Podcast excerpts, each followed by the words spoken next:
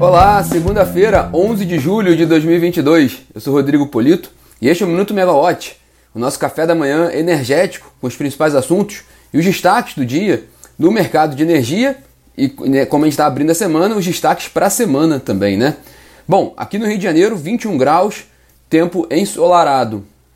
O destaque do dia de hoje é uma reunião extraordinária do Conselho Nacional de Política Energética, o CNPE, órgão máximo da área de energia no país, que ocorre hoje às 10 horas da manhã.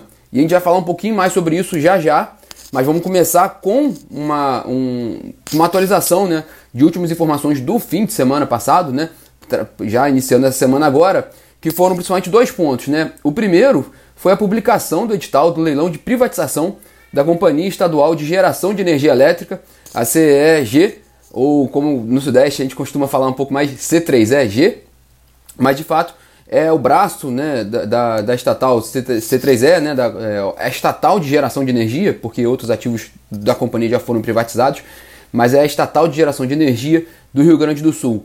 Né? O, o, o Estado gaúcho ele possui 66%, então dois terços do capital da companhia, né, que possui cerca de 1,3 gigawatts de capacidade instalada. Desse total, quase 1 giga é só de ativos próprios, né, com destaque para hidrelétricas, são cinco hidrelétricas, algumas PCHs e CGHs, além de participações em outros consórcios, né, completando assim um parque gerador da ordem de 1.3 gigawatts de capacidade instalada. É uma companhia importante e uma das últimas é, privatizações de estatais estaduais que a gente tem visto no, no país. Né? Muitos ativos já foram privatizados, né? algumas estatais ainda existem, mas sem perspectivas de privatização. Mas essa, essa 3EAG, como toda a companhia né, estadual do Rio Grande do Sul, está num processo de venda. Né? Essa seria a última, a última etapa. Né? Já houve outras privatizações da, dessa companhia, de outros ativos dessa companhia. Né? Bom, a data de entrega, pelo novo edital publicado na semana passada, a data de entrega das propostas está marcada para 26 de julho e o leilão da geradora está previsto para dia 29 de julho na B3, na Bolsa de Valores em São Paulo. É, só lembrando né, que essa é a segunda vez que a companhia vai para a privatização, para um processo de privatização. Né?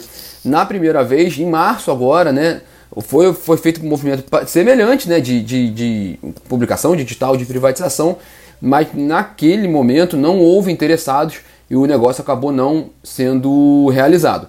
Os braços de transmissão e de distribuição da C3E já foram privatizados, falta agora apenas a C3EG, a geradora, e já era, tanto é que já teve um leilão, mesmo sem interessados, mas já era declarado né, o interesse do governo de privatizar a companhia. E a segunda informação importante do fim de semana né, foi a atualização do PMO, né, do Programa Mensal de Operação do mês de julho. Né? O INS fez alguns ajustes ali na trajetória né, das previsões desse mês. É, reduziu um pouquinho a previsão de carga, que agora cresce na, na perspectiva do ONS 1,2% em relação a julho do ano passado. Antes vinha de uma previsão de crescimento de 1,3%. E nível de afluências no Sudeste e Centro-Oeste caindo de 69% para 67% do histórico nesse mês. E também chegando ao final do mês, então, com nível nos reservatórios hidrelétricos do Sudeste e Centro-Oeste com 61,8%, pouco abaixo de 62%, então um pouco menor do que a previsão anterior, que era 62,1% de acumulação nos reservatórios. Lembrando, porém, que ainda é um número muito expressivo, principalmente em relação aos últimos anos né, que a gente tem acompanhado no Sudeste e Centro-Oeste, não à toa, né, o ONS, o Operador Nacional do Sistema Elétrico, destaca que este é o melhor é o melhor indicador de período seco dos últimos 10 anos, né? Então, ainda assim, a gente está em julho, no meio do inverno, no meio do período seco, reservatórios do Sudeste e Centro-Oeste previstos para chegar acima de 60% no fim do mês. Mas vamos para hoje, né? O Conselho Nacional de Política Energética faz hoje uma reunião extraordinária, agora, agora de manhã, às 10 horas da manhã, e a pauta é a aprovação do plano de recuperação de reservatórios de regularização do sistema elétrico. Né? Esse plano ele é uma exigência contida na Lei 14.182 do ano passado, que é a lei que abriu a possibilidade de privatização da Eletrobras e que também é, determinou ali a contratação compulsória né, de termoelétricas a gás natural e outras fontes. Né? Dentro do, do, da lei estava previsto esse plano de recuperação e ele precisa ser aprovado pelo governo, inclusive ele precisa ser aprovado com um ano de publicação da lei, então o deadline é agora mesmo, né? Nessa semana ele precisa ser aprovado. Mas ele já, vem, já vinha sendo discutido há algum tempo internamente no CNPE. Bom, o plano ele reconhece a mudança, principalmente né, do, do, do cenário hidrelétrico do país na última década, né, principalmente caracterizada pela, pelo aumento ali do uso múltiplo da água, então aumentou as restrições né, hidráulicas das usinas por causa do, do aumento do, do uso da água para outras finalidades. O plano também reconhece né, e tra trata da questão da escassez hídrica, né, que atingiu o país em 2020 e 2021. Então, tudo isso vai estar de desenhado no documento que deve ser aprovado hoje e que tem plano ali de, de tratamento dos reservatórios hidrelétricos de regularização pelos próximos 10 anos, conforme prevê a Lei 14.182. Né? É, essa reunião de hoje ela é virtual, em ambiente virtual, e deve contar com a participação do ministro da Economia, Paulo Guedes, e também do ministro de Minas e Energia, Adolfo Saxida. Por falar no ministro Saxida, ele também tem uma reunião hoje à tarde com a diretoria da ANEEL às 3 horas. Né? Esses são os principais destaques dessa agenda da segunda-feira. E no destaque da semana, né, indo para amanhã, terça-feira, amanhã tem reunião da ANEEL e tem uma, tem uma pauta extensa e importante, com destaque para as revisões tarifárias extraordinárias né, de um grupo de distribuidores, já para contemplar essa, essa, nova, essa nova configuração da tarifa, né, com o aporte dos 5 bilhões de reais na CDE vindo da privatização da Eletrobras, com o teto do ICMS, com o, a, a, o, o, repasse dos créditos né, de tributos cobrados a mais na questão do PiscoFins e do ICMS. Então, tudo isso passa a ser contemplado nas tarifas e com isso vai haver uma revisão tarifária extraordinária, principalmente das distribuidoras que já passaram pela revisão, pela, por reajuste esse ano. Né?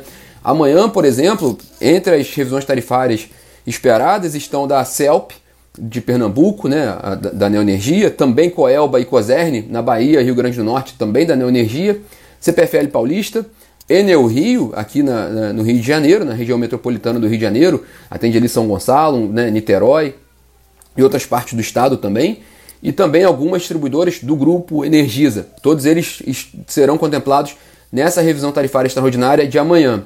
Amanhã também está previsto mais uma vez né, está prevista a discussão do, daquele, daquele recurso apresentado pela, pela Âmbar Energia para o tratamento de contratos de termoelétricas vencedoras do leilão emergencial de outubro do ano passado. Né? A gente recorrentemente fala desse assunto aqui no Minuto. Amanhã a gente vai contar um, pouco mais detalhes para lembrar o caso, né? mas deve ser votado amanhã. Pelo menos está previsto na pauta de. Esse item está previsto na pauta de amanhã dos diretores da ANEEL. É, hoje, só por falar em Âmbar, né? Âmbar do grupo JF, né? A Âmbar saiu hoje uma entrevista no Valor Econômico com a Âmbar Energia falando sobre investimentos também na área de geração solar.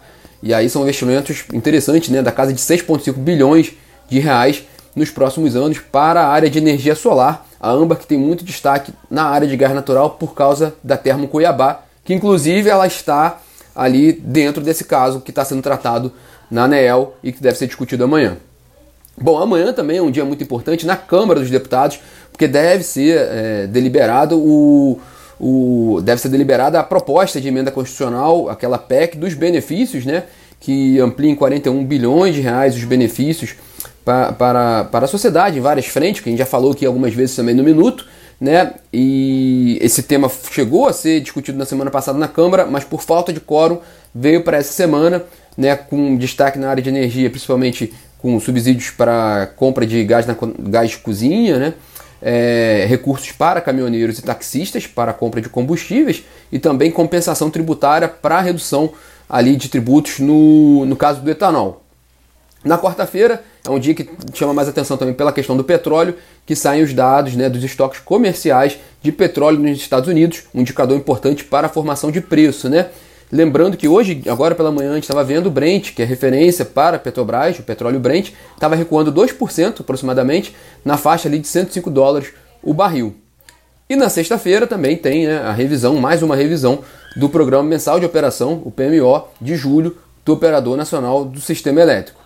E aí, para fechar a semana, né, dois pontos importantes de atenção, os principais pontos de atenção nessa semana. Um é essa discussão amanhã da PEC dos benefícios, né? Então, ela sendo aprovada, inclusive, a, a, a expectativa é que ela, vai, que ela vai ser aprovada amanhã. Então todo, todo o desdobramento sobre esse assunto ao longo da semana, né? o, que, que, o que, que pode mexer no setor de energia e no mercado em geral, e também a questão das RTEs. Né? É, vai ser interessante acompanhar essas revisões tarifárias extraordinárias que a, que a ANEL deve decidir amanhã, para a gente ter uma, uma noção do qual vai ser o impacto para as distribuidoras que estão, que estão nesse processo amanhã, mas para o setor elétrico como um todo. Né? É, lembrando que na sexta-feira saiu o IPCA, que é a inflação oficial do governo, né? É, do mês de junho, né?